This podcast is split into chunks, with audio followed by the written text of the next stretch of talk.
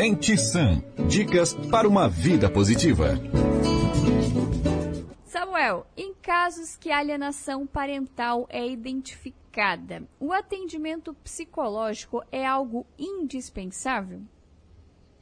Nossa, com certeza. Uh, muita, muitas vezes eu fiz estágio na Casa da Cidadania, que é lá na Unesc, onde é feito processos na vara da família de pensão alimentícia, separação, ver quem vai pagar isso, ver quem vai pagar aquilo, ver o dia das crianças, quem vai ficar com a criança no final de semana, durante a semana, tudo isso aí. Eu fiz estágio lá por seis meses. Então, assim, lá nunca teve um psicólogo. Agora tu imaginas, né? Uh, um lugar onde lida com problemas de pessoas que nunca teve um psicólogo. Então, assim, eu iniciei na Casa da Cidadania da Unesc o trabalho de mediação de conflitos. E é para isso que serve o serviço de psicologia nesses casos. Um dos serviços, né? Quando a gente trata as partes com as partes, a mediação, os acordos saem muito mais fáceis. Né? Porque o psicólogo tem ferramentas de como manusear, vamos falar assim, uma conversa, como manusear com um sentimento da pessoa que está surgindo. Então, a gente é treinado para isso. Né? Então, muitas vezes as pessoas não buscam ajuda, muitas vezes as instituições não colocam psicólogos dentro porque não sabe o que pode fazer, o que não pode, e aí tem medo do psicólogo atrapalhar o advogado. Uma coisa é uma coisa, outra coisa é outra coisa, né? Agora, falando das partes, muitas vezes as partes deixam de buscar ajuda por se sentirem mal, por achar que tem que dar conta daquilo sozinha, às vezes nunca procuraram terapia. Aqui na nossa cultura no Brasil, infelizmente, é muito comum as pessoas não procurar terapia, mas eu sinto que o jogo está virando, Dai. E assim, se é importante, nossa, fundamental, principalmente para haver acordos e diálogo entre as pessoas. Porque se eu querer gritar ou querer predominar uma emoção de raiva numa conversa, não vai dar acordo. Então eu preciso conversar e mediar entre eu e o outro para que juntos a gente possa escolher o que é melhor para a gente, né? Pensando sempre na criança. Quando é alienação parental, os pais pensam neles, né? O quanto uh, se eles vão conseguir pegar ou não a criança, se eles vão pagar ou não o uniforme e pouco se pensa na criança. Quando os pais grandes conversam, pouco se fala na criança. Às vezes se joga o problema um pro outro. Ah, porque tu fez isso, porque tu não veio, porque tu. E pouco se fala na criança. Então, assim, se é fundamental, nossa senhora. Ô Samuel, sabe por que eu comecei já com essa pergunta? Porque é. a sensação que, até inclusive na outra semana a gente conversou, já fez uma pauta justamente do aspecto jurídico, se a alienação parental podia ser passível né, de medidas é, mais rígidas né, nesse sentido, porque às vezes a sensação que dá é que os pais ficam meio cegos né, dentro daquilo que eles estão sentindo, daquilo que eles estão vivendo, e esquecem que tudo isso está impactando um serzinho que está ali no meio, né, disso tudo. Vira um jogo de ego. Por quê? Ninguém quer perder. Como se tivesse um ganhador e um perdedor ali na, ali na audiência, né? Então, assim, é, o que vai ficar melhor para mim, pai, e o que vai ficar melhor para mim, mãe. Não tem quem vai perder, não tem quem vai ganhar. Isso não existe. Ah, eu ganhei a disputa.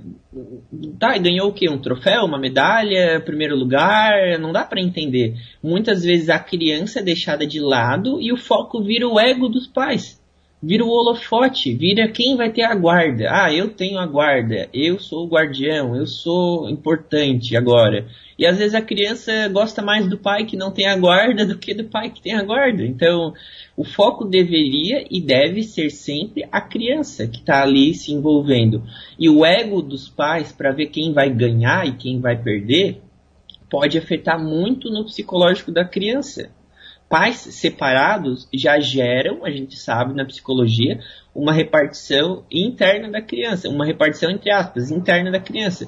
Porque nunca é separados sem um conflito. Geralmente tem um conflito. E aí a criança está quietinha dentro de casa, só escutando, só percebendo o que a mãe fala do pai, o que o pai fala da mãe. E depois, quando ela vai para a vida adulta, adivinha, ela faz igualzinho com a mulher, com o marido que ela tiver, com o parceiro que for e com os próprios filhos. Vira um teatro onde eu aprendo como me relacionar vendo meu pai bater na minha mãe. E aí quando eu cresço, se eu não tomo uma decisão de ser diferente, eu vou ser igualzinho. E aí é onde afeta muito o psicológico de uma criança numa separação onde não tem um psicólogo para mediar e dizer para aquele pai ou para aquela mãe: conflito de vocês vocês resolvem lá na rua. Aqui precisa ser feito melhor para a criança. Era bem isso que eu ia te perguntar, Samuel. Qual era o impacto de tudo isso a longo prazo, né? Porque se em algum lugar essa criança vai acabar refletindo aquilo que ela está vivendo, né?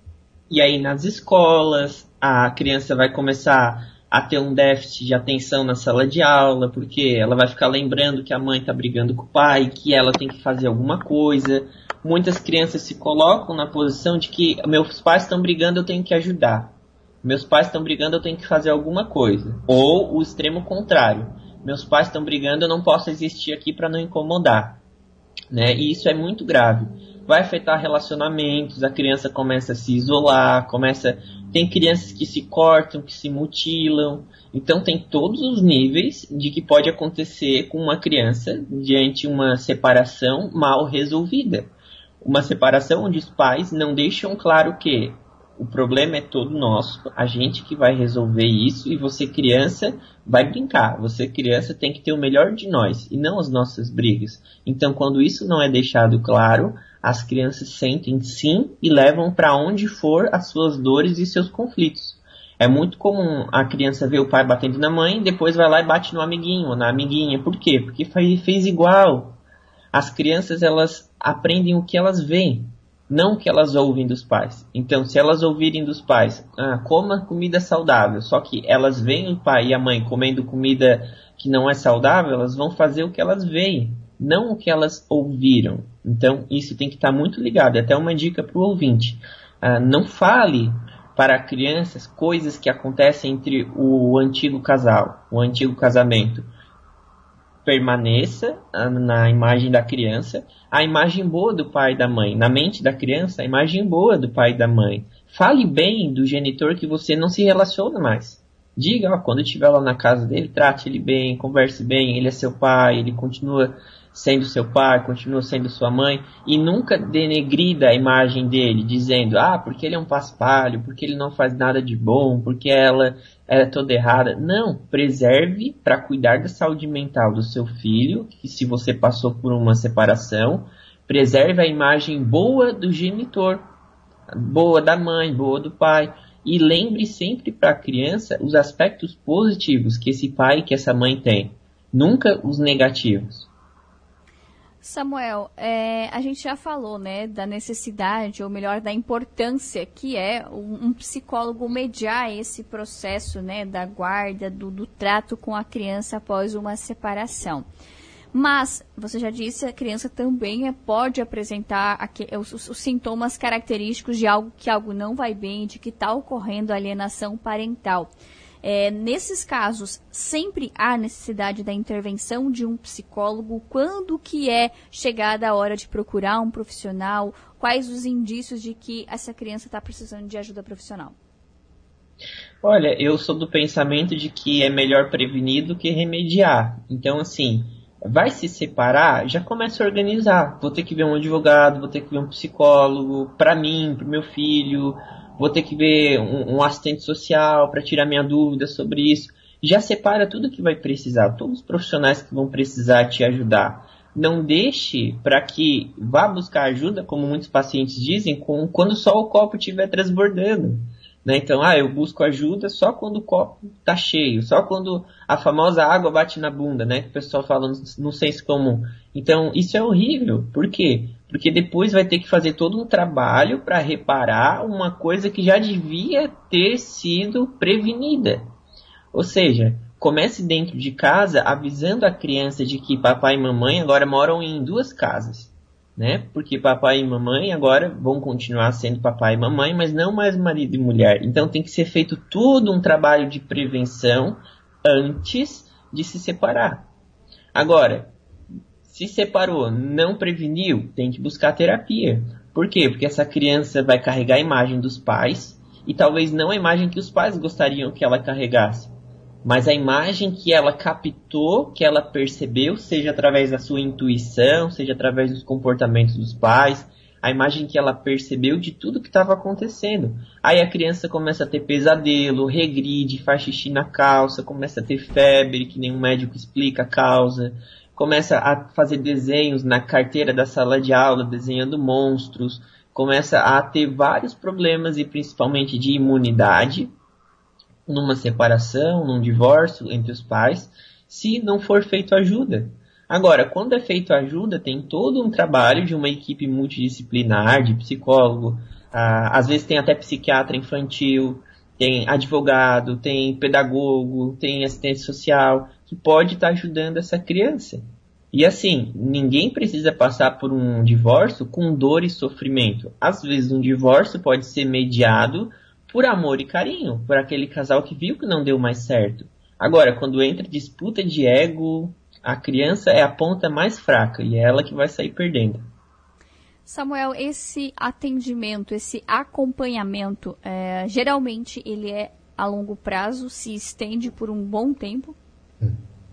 Olha, cada caso é um caso, mas assim, geralmente o acompanhamento feito antes da, da separação previne uma terapia de anos que viria depois da separação. Quando não tem uma prevenção, pode preparar meses e anos de terapia para essa criança. Agora, quando tem uma prevenção, às vezes fez a prevenção, fez o divórcio, ficou ali um pós-divórcio, um mêsinho, dois com a criança, às vezes já é suficiente. Às vezes, sabe? Tem casos que a gente não precisa passar por anos de terapia para poder ter uma melhora.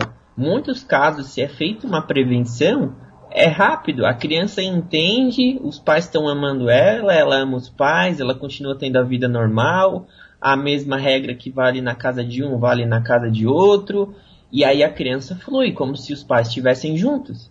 E aí não precisa de anos de tempo de terapia. Agora, quando não é feita uma prevenção, quando os pais, ah, entre aspas, começam a distorcer a imagem um do outro para a criança, começam a ter acusações, aí sim o tratamento é bem longo. Entendido.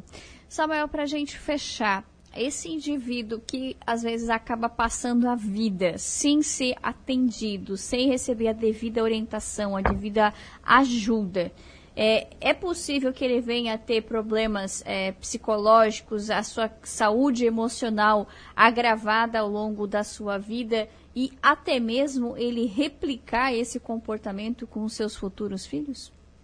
Sim, com certeza.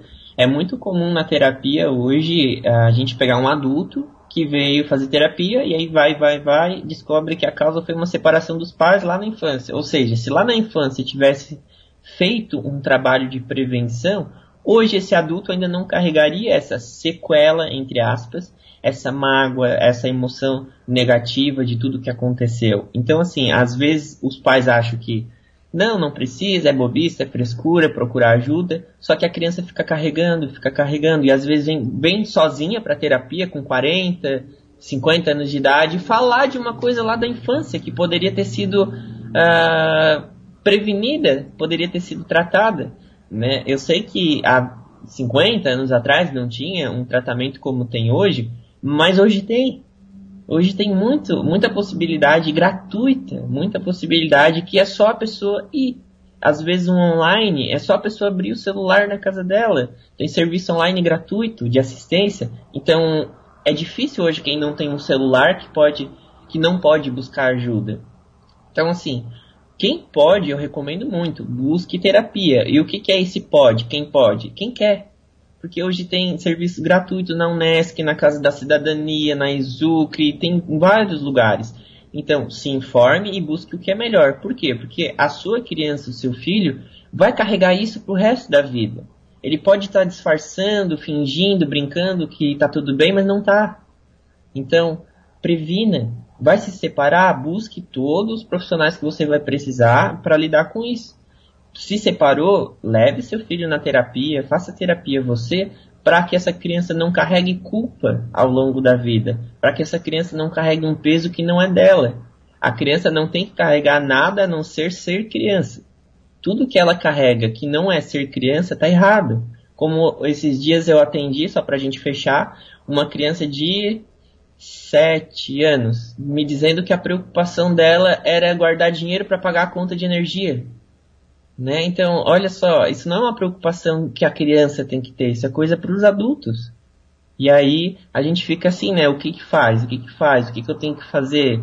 Leva numa terapia. O teu terapeuta vai te indicar o melhor caminho e ficar atento aos sinais dessas crianças, né, Samuel? Como você falou, nem sempre elas falam, mas elas demonstram, né? E isso, a criança não vai falar, ela vai gritar pelo corpo e pelo comportamento dela, se isolando ou fazendo coisas estranhas que nunca fez antes.